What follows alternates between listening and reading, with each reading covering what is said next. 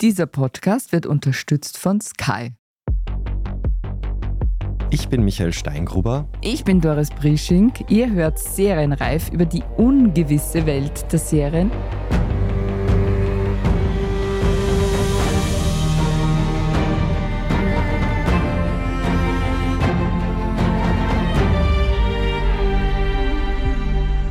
Heute wollen wir uns nicht einer bestimmten Serie widmen, sondern dem großen ganzen Business. Es ist einiges im Umbruch. Viele von euch haben es sicher schon mitbekommen. Seit mehr als 100 Tagen streiken in Hollywood die Autorinnen. Schauspielerinnen haben ebenso ihre Arbeit niedergelegt.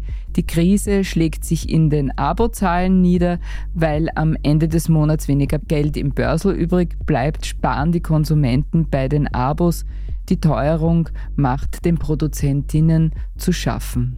Ja, nach Jahren der Goldgräberstimmung und immer mehr Serien hat man das Gefühl, dass jetzt die Zeit des großen Sparens angebrochen ist. Disney baut Personal ab, Netflix geht streng vor gegen das Passwort-Sharing und Gerüchte zufolge plant HBO Inhalte Netflix zur Verfügung zu stellen und günstige Angebote mit Werbung haben großen Erfolg. Sind also die fetten Jahre vorbei und worauf müssen wir uns als Serienjunkies eigentlich einstellen? Und das fragen wir Hannes M. Schalle. Er ist Produzent, Autor, Regisseur und Komponist. Ihm gehört die Firma Moon Lake Entertainment, mit der macht er tolle Filme, zum Beispiel Lauda The Untold Story, Beethoven X, The AI Project und gerade im Werden The Sound of Music Revisited, geplant auf Servus TV für 2024.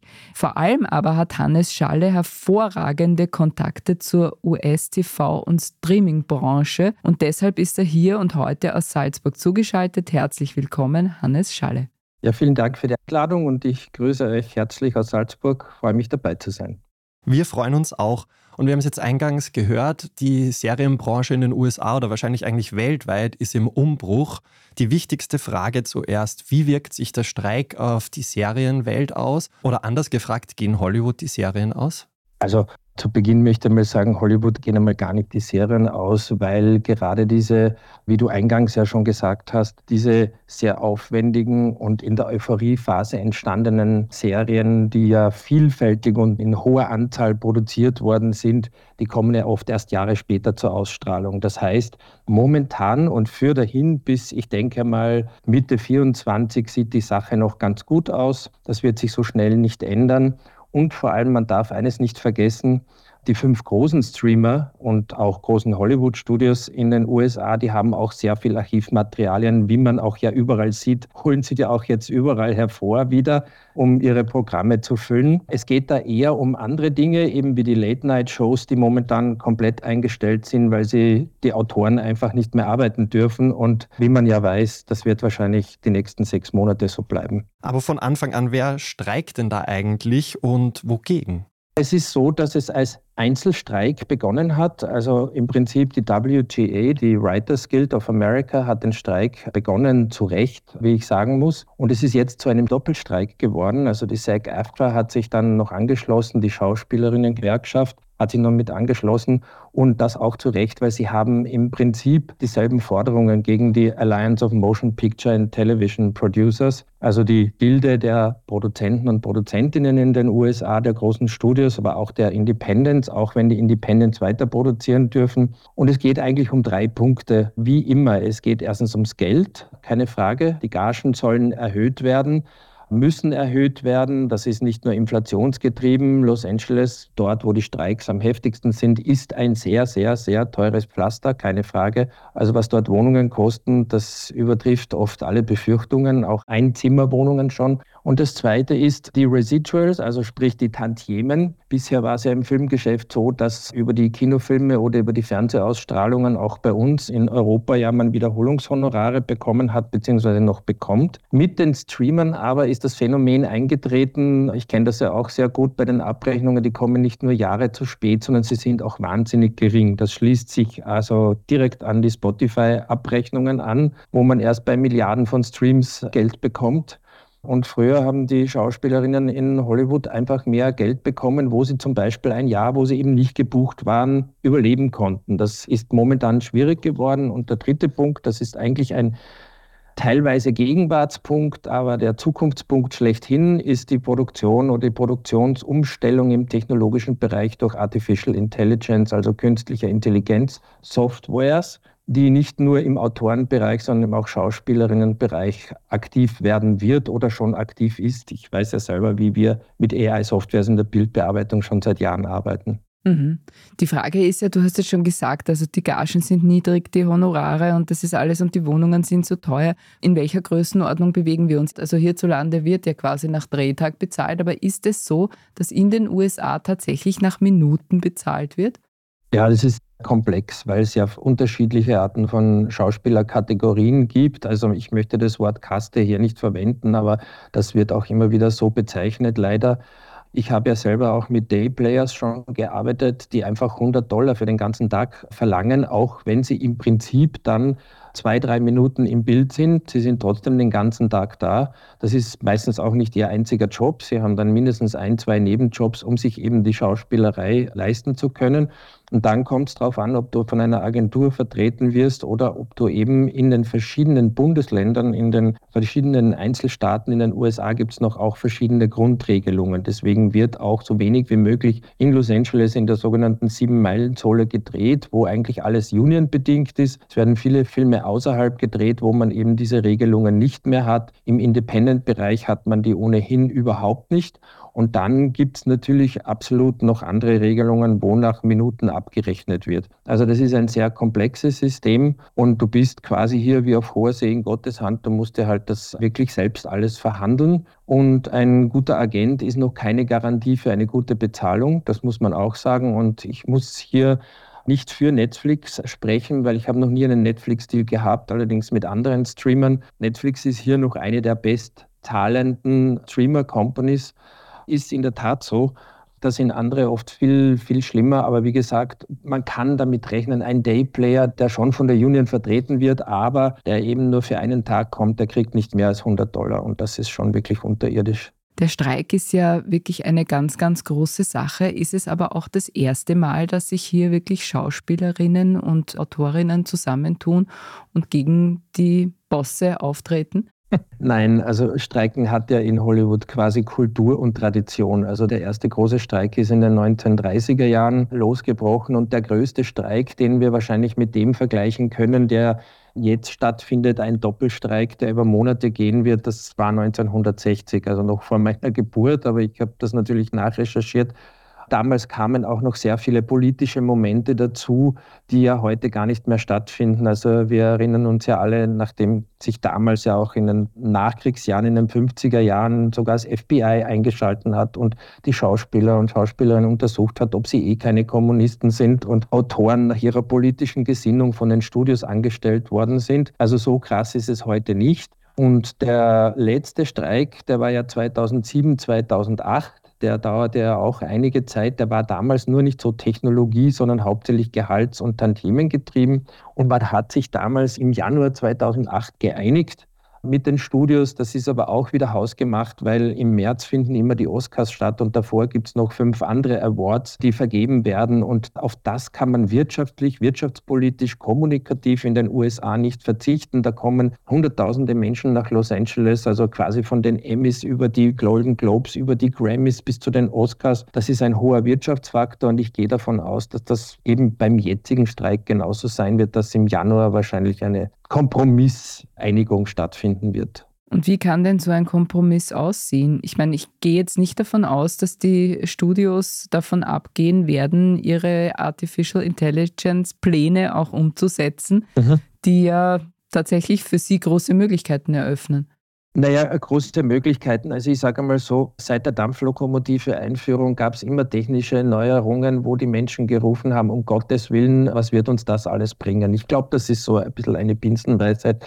Ich habe ja auch mit dem Projekt Beethoven X AI eine hohe Polarisation erreicht. Also viele haben gerufen, um Gottes Willen, wozu braucht man jetzt die 10. Symphonie von Beethoven komponiert als Meisterwerk von einem Computer, was ja letztendlich eh nicht so war, weil es war eine Human-Machine-Interaction-Produktion, wenn man so möchte.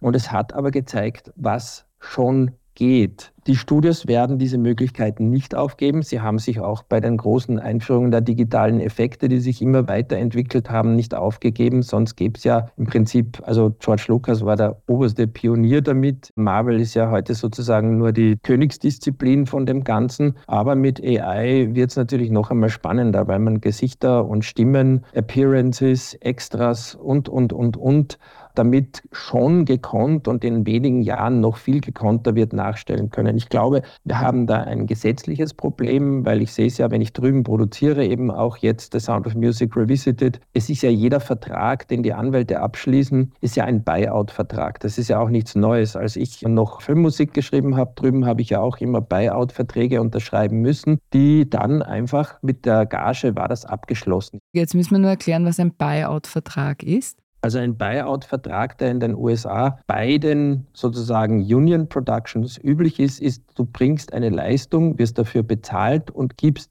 alle Rechte, die du damit erzeugst, auch deine Urheberrechte für immer und ewig dem Studio ab. Punkt. Und das ist natürlich logisch aus amerikanischer Studiosicht, weil die zumeist sehr, sehr, sehr viel Geld in eine Produktion investieren. Und natürlich ist der Einzelne, der jetzt, wie früher gesagt, 100 Dollar pro Tag verdient oder der Komponist, der statt einer Million Dollar nur 25.000 Dollar verdient, jetzt nicht unbedingt der, der davon den Profit trägt, sondern das Studio will das ja lang auswerten. Also man muss immer beide Zeiten sehen. In Amerika gibt es eben keine Tantiemenabrechnung, zum Beispiel für Komponisten oder für Autoren. Es gab schon diese Residuals, die über das Kino hereingekommen ist oder in Europa über die Fernsehausstrahlungen. Aber das sind sehr, sehr lange Wege, die zwar berechenbar waren und heute über die Streamer nicht mehr berechenbar sind auf AI zurückzukommen, mhm. das wird man nicht aufgeben. Technische Revolutionen kann und wird man nicht aufhalten. Also ich sage nur ein Beispiel. Vor ein paar Jahren bei einer Produktion habe ich mit einem recht bekannten Sänger, den Namen werde ich jetzt nicht nennen, gearbeitet. Wir haben das Ganze dann visualisiert. Ich habe ihm den Schnitt geschickt, den übrigens auch sein Anwalt, seine Agentur und alle anderen auch noch mit angeschaut haben. Das heißt, die regieliche Freiheit war relativ gering. Und er hat mich dann angerufen und gesagt, er sieht zu alt aus. Und ich habe gesagt, ja, tut mir leid, du bist jetzt 51 Jahre Jahre alt, du siehst halt nicht mehr aus wie 19. Ja, ja gibt es da keine Software? Er muss jünger aussehen. Ja, gut, also wir haben dann drei, vier, fünf verschiedene AI-Softwares drüber laufen lassen und versucht, ihn möglichst normal, ungeliftet und unaufgespritzt aussehen zu lassen.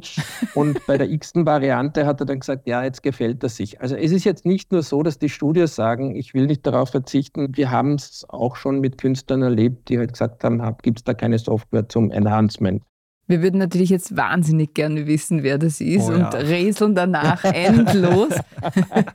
Aber noch einmal zur Frage, wie könnte ein Kompromiss aussehen? Wie könnten sich die Verhandlungspartner einigen, sodass es wieder weitergehen kann? Also es gibt ja, fangen wir beim Gehalt an oder bei den Löhnen an, es gibt ja momentan so die Forderung nach 11 Prozent mehr Grundgehalt vor allem nicht für die Superstars, die ohnehin 10 oder 20 Millionen Dollar pro Film bekommen, aber das ist wie gesagt die kleinste Gruppe aller Schauspielerinnen in den USA.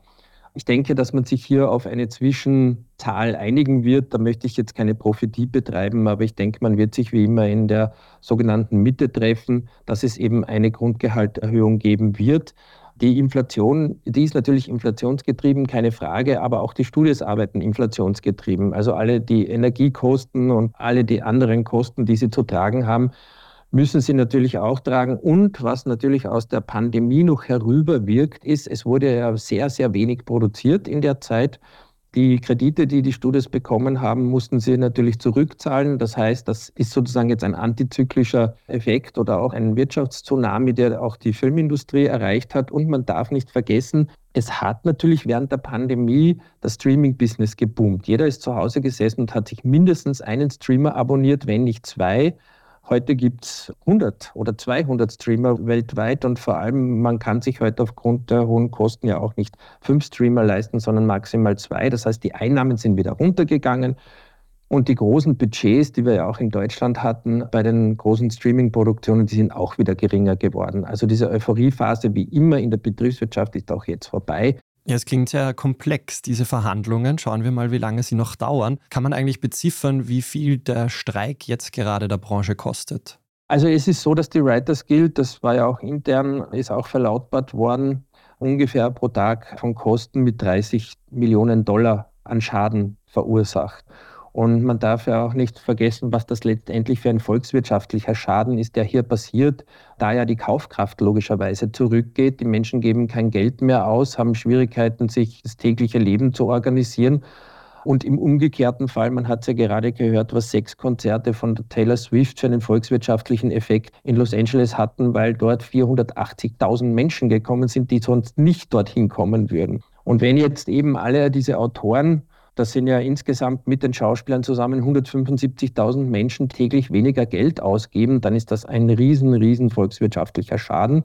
Wenn man zurückschaut auf 2007 und 2008, wo 100 Tage nur die Autoren gestreikt haben, hat das der kalifornischen Volkswirtschaft 2,1 Milliarden Dollar Schaden verursacht. Also das Wahnsinn. ist, wenn man weiß, dass Hollywood im Jahr 500 Milliarden Dollar Umsatz generiert in der gesamten amerikanischen Volkswirtschaft, dann ist das schon ein ganz wesentlicher Faktor. Also große Auswirkungen in den USA. Gibt es auch Auswirkungen des Streiks, die man in Österreich spürt? Also Österreich hat ja mit Hollywood nur zum Teil zu tun, wie man weiß, aber Momentan ist es natürlich schon so, durch die Einführung der neuen Förderung FISA Plus im Januar 2023, also alles noch sehr frisch, sind ja schon einige amerikanische Produktionen in Österreich durchgeführt worden. Also gleich Anfang des Jahres die Produktion von HBO The Palace. Und das bringt schon Umsätze nach Österreich, die normalerweise nicht nach Österreich gekommen wären.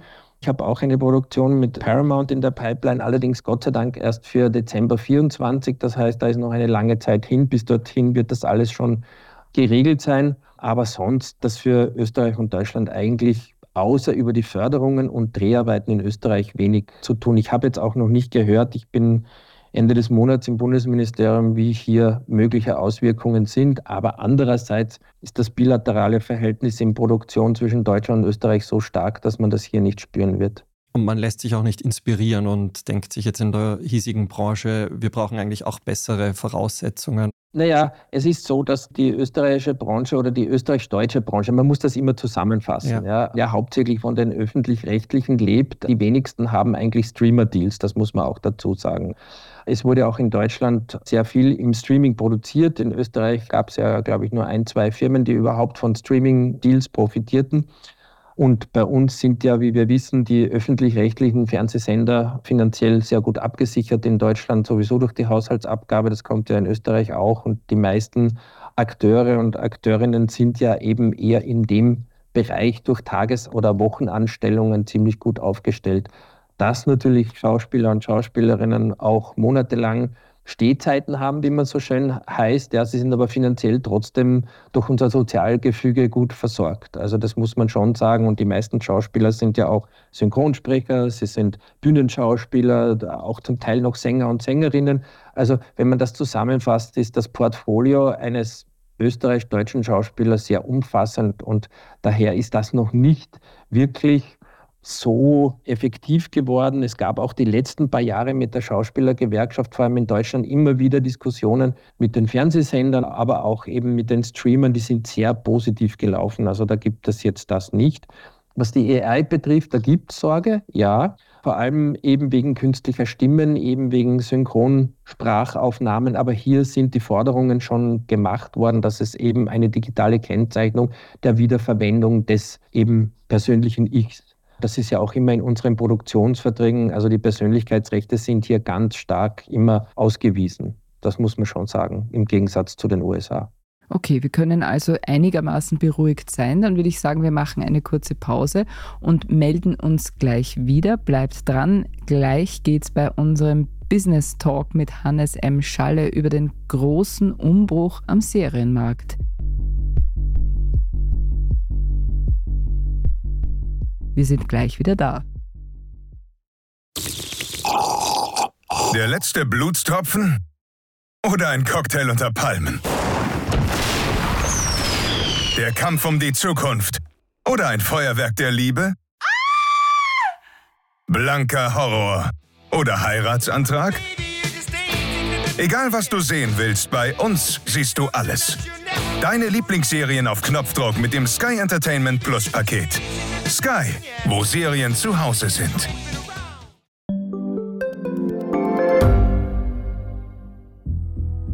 Was ich nicht nachvollziehen kann, ist, warum an jedem Unrecht immer ich schuld sein soll. Ein Korruptionsskandal jagt den anderen. Österreich hat in den letzten 30 Jahren viel über Klimaschutz gesprochen, aber zu wenig getan. Die Politik verschläft die Klimakrise.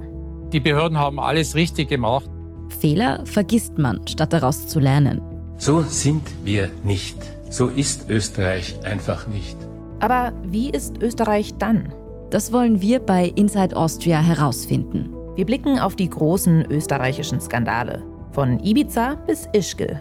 Wir wollen wissen, wer dafür in der Politik die Verantwortung trägt. Und wir schauen genau hin, wo Österreich über seine Grenzen hinaus mitmischt. Vom Wirecard-Skandal bis zum Ukraine-Krieg. Das ist Inside Austria von Standard und Spiegel. Jeden Samstag eine neue Folge, überall, wo es Podcasts gibt.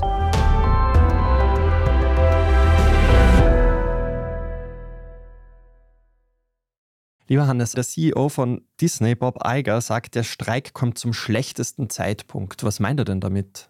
Naja, für Disney kommt zum schlechtesten Zeitpunkt und auch für die klassischen Hollywood-Studios. Ich habe das am Anfang kurz eingeflochten. Es gab ja am Anfang das First Mover Advantage von Netflix, was ja ursprünglich ein Videoverleih war und dieses System hat sich ja dann sofort digital sehr gut übertragen.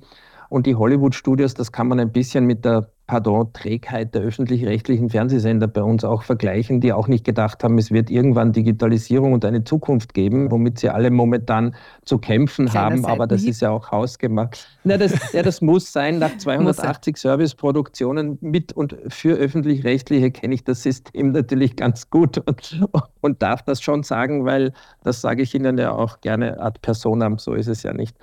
Nein, aber Disney hat, wenn man ja weiß, Bob Iger wurde ja zurückgeholt. Also der hatte ja, Disney, musste ja Disney verlassen und ist dann nach zwei Jahren sozusagen als Heilsbringer wieder zurückgeholt, weil man gesehen hat, ohne ihn geht es nicht, aber mit ihm ist auch schwierig. Das ist wie eine schlechte Ehe, aber im Grunde ist er halt ein Manager der oberen Klasse in Hollywood und da geht es ja jetzt wirklich nicht nur um das, dass ein Film produziert wird, sondern wie steht der Konzern weltweit da. Er hat das deswegen gesagt, weil natürlich einige neue Filme in Produktion gekommen sind oder auch released worden, die jetzt nicht beworben werden dürfen durch die Schauspielerinnen. Oppenheimer hatte ja, das ist jetzt keine Disney-Produktion, das Glück, dass die die Präsentation noch hatten, genau eine Stunde bevor der Streik begonnen hatten. Das ist ja auch bekannt, wie die aus dem Kino dann gehen mussten, bevor der Film überhaupt begonnen hat. Hm. Und dieses Problem hat Disney eben jetzt, dass sie die ganzen neuen Veröffentlichungen eigentlich durch die Schauspieler und Rinnen nicht bewerben darf. Es kommt jetzt auch die Festival-Season. Es ist jetzt zwar kann vorbei, aber es kommt jetzt Venedig und der neue Film von Bradley Cooper zum Beispiel, der wird jetzt ohne Stars einfach stattfinden. Das heißt, die Luft wird relativ dünn werden am Red Carpet, weil einfach niemand da ist ja, zum Abfotografieren. Aber es betrifft schon die ganze Branche, wo man sagen kann, also der Zeitpunkt ist nicht der günstigste für einen Streik, weil die Branche sich ja im Allgemeinen im Umbruch befindet. Wir haben sehr viele Herausforderungen. Wir haben die Teuerung, wir haben die Inflation, wir haben Rückgänge bei den Abozahlen. Gleichzeitig wurden Milliarden in Content gesteckt. Wie reagieren denn die Streaming-Riesen jetzt darauf? Die Streaming-Riesen sehen das ja immer nicht nur produktbezogen, sondern eben auch marktbezogen, weil wir gerade die Börse angesprochen haben. Netflix hat zum Beispiel an der Börse zugelegt. Allein schon dadurch, dass sie gesagt haben, wir werden jetzt das Passwort-Sharing aufgeben, wir werden jetzt sicher mehr Abonnenten bekommen. Sie hatten zwar Anfang des Jahres einen kleinen Einbruch, jetzt hat es wieder zugelegt. Dann haben sie jetzt weniger Produktionskosten, das heißt, sie sparen sich Produktionsgeld. Sie haben so viel im Talent, also so viel im Archiv, dass sie spielen können. Und man darf bei Netflix jetzt auch eines nicht vergessen. Die haben als einzige weltweit in fast allen Ländern irgendwo Branches, also Firmen, die für sie produzieren. Das heißt, die können weltweit momentan weiter produzieren. Das interessiert die momentan gar nicht so groß, ob es einen Streik gibt oder nicht. Ja, sie mussten die großen Brands wie zum Beispiel Stranger Things aussetzen, keine Frage, die halt erst später produziert werden. Aber glaubst du, werden am Ende dann alle überleben können? Ja, also wie gesagt, die zwei letztgenannten, vor allem Apple und Amazon, aber auch, man darf nicht vergessen, ich sage das immer wieder, das wird, auch wenn wir heute über die USA reden, man darf nicht vergessen, unter den fünf Top-Streamern, die über 100 Millionen Abonnenten haben, sind ja auch zwei asiatische, also allen voran Tencent, das man ja eigentlich eher von völlig anderen Dingen kennt auf der Welt. Und das vergessen wir als Europäer immer Das sind Firmen, die so viel Cash haben, dass sie eine Firma zum Beispiel eben wie Disney relativ einfach kaufen könnten. Und das kann durchaus passieren, wenn Disney jetzt noch ein paar Kinoflops hinlegt und auch Disney Plus nicht so gut mit den Abozahlen funktionieren wird, dann kann das sein, dass der CFO oder auch die Aktionäre entscheiden, ja, wer uns besitzt, macht ja nichts. Ja, es gab ja nur einmal in Hollywood damals als Sony begann, den Markt aufzukaufen, als sich dann Katzenberg, Geffen und Spielberg zusammengetan haben, und habe gesagt, nein, das lassen wir nicht zu, das also Heute würde man sagen, alte weiße Männer verteidigen Hollywood. Wir lassen es nicht zu, dass ein asiatischer Technologiekonzern unser wichtigstes Studio kauft und haben Dreamworks gegründet. Und das ist heute nicht mehr der Fall. Wir leben in einer so globalisierten Welt, dass eben Technologiekonzerne ja überall schon tonangebend sind. Jetzt beklagen aber schon viele die Serienflut. Es gibt einen gewissen Frust, ja, was die Masse an Serien betrifft. Das wird sich nicht ändern. Höre ich das heraus? Jein, das ist jetzt die blödste Antwort, die ich geben kann. Jein, ich hasse dieses Wort, aber ich sage es trotzdem. Die Serienflut, wie es sie bisher gegeben hat, die wird schon etwas aufhören. Also wir haben ja schon erwähnt, die Euphoriephase ist quasi zu Ende.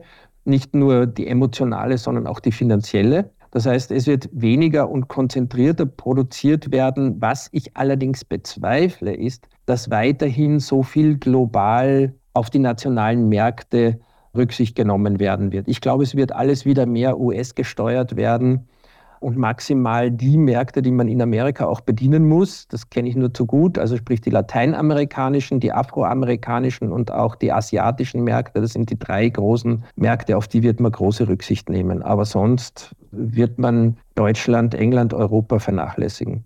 Das sind keine ganz guten Nachrichten, mhm. auch mhm. vor allem für die österreichischen Produzentinnen, die sich ja mit dem FISA Plus Modell einiges erwartet haben.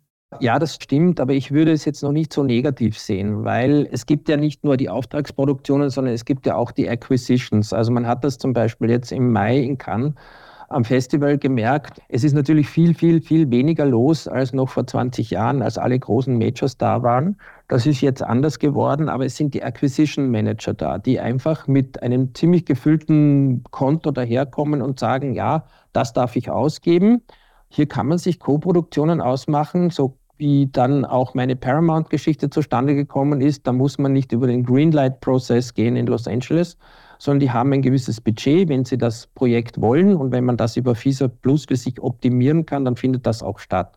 Und ich glaube, Österreich muss sich sowieso darauf konzentrieren, welche Assets haben wir überhaupt? Was können wir besonders gut verkaufen?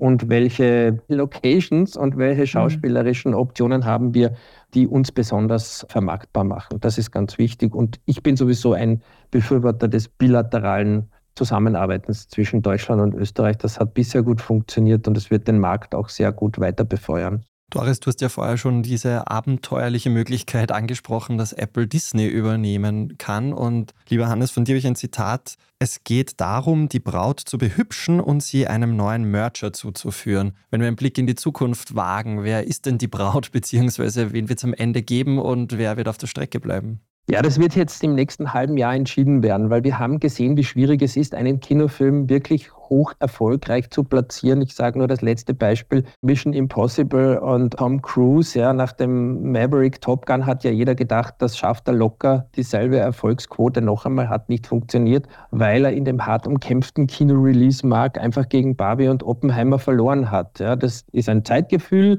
das war halt gerade nicht passend und Disney hat drei Flops hingelegt hintereinander. Also Warner hat auch einige Flops hingelegt, die werden gerade von Barbie auch irgendwie gerettet und das war in der Geschichte immer schon so weil wir heute schon mehrfach über Sound of Music geredet haben. Als Sound of Music 1964 in Salzburg gedreht wurde, war 20th Century Fox eigentlich pleite. Und die haben damals gesagt, naja, machen wir halt diesen billigen Musicfilm in Österreich. Der ist eh in vier Wochen abgedreht, was nicht stimmte, weil das Wetter hat daraus elf Wochen gemacht. Und der Film war viel, viel teurer als gedacht. Aber was auch niemand gedacht hatte, das war der Kinoerfolg schlechthin. 20th Century Fox war gerettet. Und Disney hat ja letztendlich 20th Century Fox und auch ABC gekauft. Und die leben heute noch zum Großteil durch die jährlichen Verkäufe davon, was ein unglaubliches Phänomen ist. Das heißt, das ist ein Markt, den kann man nicht voraussagen. Und es wird sicherlich weitere Mergers geben. Also ich bin überzeugt davon, habe es eh vorher schon erwähnt, dass Warner Richtung Universal spät aus persönlichen Gründen.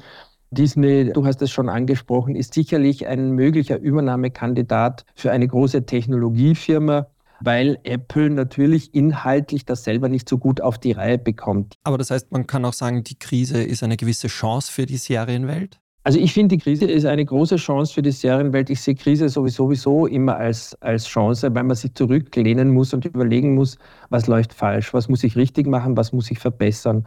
Und das haben die auch relativ sehr schnell und gnadenlos gelernt das mit dem Geld herumwerfen und was kostet die Welt und Party machen, als ob es kein Morgen gibt, also um hier ein paar Gemeinplätze von mir zu geben. Das gab es ja schon in vielen Sektoren und das gab es ja auch in Deutschland schon einmal damals mit den deutschen Filmfonds. Ja, das ist ja auch letztendlich dann schiefgegangen. Man hat sich wieder auf das Realistische besonnen. Und was ich noch dazu sagen muss, man hat schon vielen Menschen durch diese Geldausgeberei Filme machen ermöglicht, die eigentlich gar nicht Filme machen konnten. Das ist jetzt sehr gemein und sehr böswillig und vielleicht auch sogar wertend, was ich hier von mir gebe. Ich gebe es eh zu. Aber es hatte auch der eine oder andere Erfolg, der vorher nie ein Erfolg werden konnte, so wie zum Beispiel Squid Game oder wie zum Beispiel eben, was ich besonders bewundere, ist Queen's Gambit. Das hätte ohne Netflix nicht stattgefunden. Das muss man einfach sagen. Das heißt, diese Aktivität hat etwas ermöglicht, was vorher die BBC abgelehnt hat, was Warner abgelehnt hat, was andere Studios abgelehnt. Der ist ja 20 Jahre damit hausieren gegangen. Und dann hat Netflix gesagt in ihrer Euphorie, mach mal. Also ohne das hätte es das nicht gegeben. Und ich glaube, es wird jetzt eine Mischung aus besonnen und verrückt passieren. Und eigentlich ist es gut, weil man darüber nachdenkt, einerseits, hm, weniger Geld, lieber die besseren Autoren und Autorinnen mit den Creditlists, aber dann gleichzeitig auch Dinge, die andere nicht machen, um etwas zu wagen. Mhm. Das heißt, es gibt keine Verlierer ohne Gewinner. Ja, so ungefähr sehe ich das auch, ja, genau. Ja, das heißt, könnte es am Ende sogar so sein, dass das gute alte Fernsehen gewinnt? Also das gute alte Fernsehen, mit dem ich ja noch aufgewachsen bin, das ist einfach so. Fernsehen ist, egal ob das jetzt der ORF, ZDF, ARD oder sonstige sind, man sieht ja, wie BBC das auch macht, Fernsehen ist einfach digital, ist digitalisiert. Die werden alle auf Streaming-Plattformen landen, letztendlich, wenn sie nicht ihre eigene große Plattform hinbekommen, nenne ich es mal so ganz salopp. Und wenn man sich die Nielsen-Berichte, gerade den letzten, anschaut, ich habe mir das gestern nochmal angeschaut, bevor wir sprechen, ich meine 38,7 Prozent, besonders in den USA, das ist die Streaming-Konsumation und Broadcasting ist 20 Prozent und Cable ist 29 Prozent. Jetzt könnte man natürlich böse sagen, ja, Broadcasting und Cable, das sind 50 Prozent des Marktes. Das ist schon richtig, aber ich habe es auch bei meinen Sendungen gesehen, wenn das im Free TV in den USA gelaufen ist, hat das eine Million Menschen angeschaut und über das Streaming dann vier Millionen. Also CW machte dann fünf Millionen Menschen, was ein hoher Wert ist für eine europäische Produktion. Aber eben über Streaming kann mehr. Ich glaube, man sollte sagen, das Fernsehen gewinnt in jedem Fall, nur auf einer anderen Plattform, nämlich auf der digitalen. Das ist der Fall. Ja, es bleibt spannend und wir bleiben dran bei den Entwicklungen in der Serienwelt. Lieber Hannes, danke dir vielmals für das Gespräch. Vielen Dank auch für die Einladung und dass ich dabei sein konnte, was von mir erzählen konnte, beziehungsweise auch von der Gesamtsituation. Und so wie die Dinosaurier ausgestorben sind, so wird das Fernsehen nicht aussterben, aber wir werden alle weiter streamen und schauen und hören. Es geht voran. Das glaube ich auch. danke, danke schön. Das war's schon wieder mit Serienreif. Wenn euch, liebe Hörerinnen und Hörer, der Podcast gefallen hat, freuen wir uns über eine 5-Sterne-Bewertung. Und damit ihr keine Folge verpasst, abonniert uns, wo auch immer ihr Podcasts hört. Wir danken Christoph Grubitz an den Reglern und euch fürs Zuhören. Frohes Schauen und bis zum nächsten Mal. Bye, bye. Bye, bye.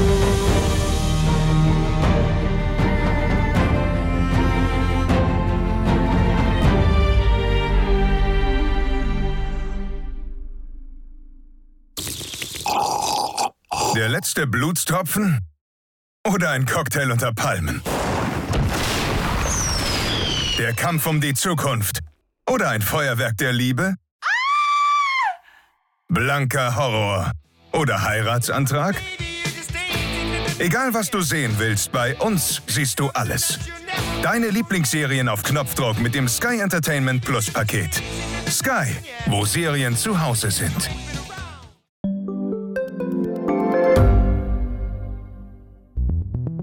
Wie können wir die Erderhitzung stoppen? Wie verändert künstliche Intelligenz unser Leben? Und wann wird nachhaltiges Reisen endlich einfacher?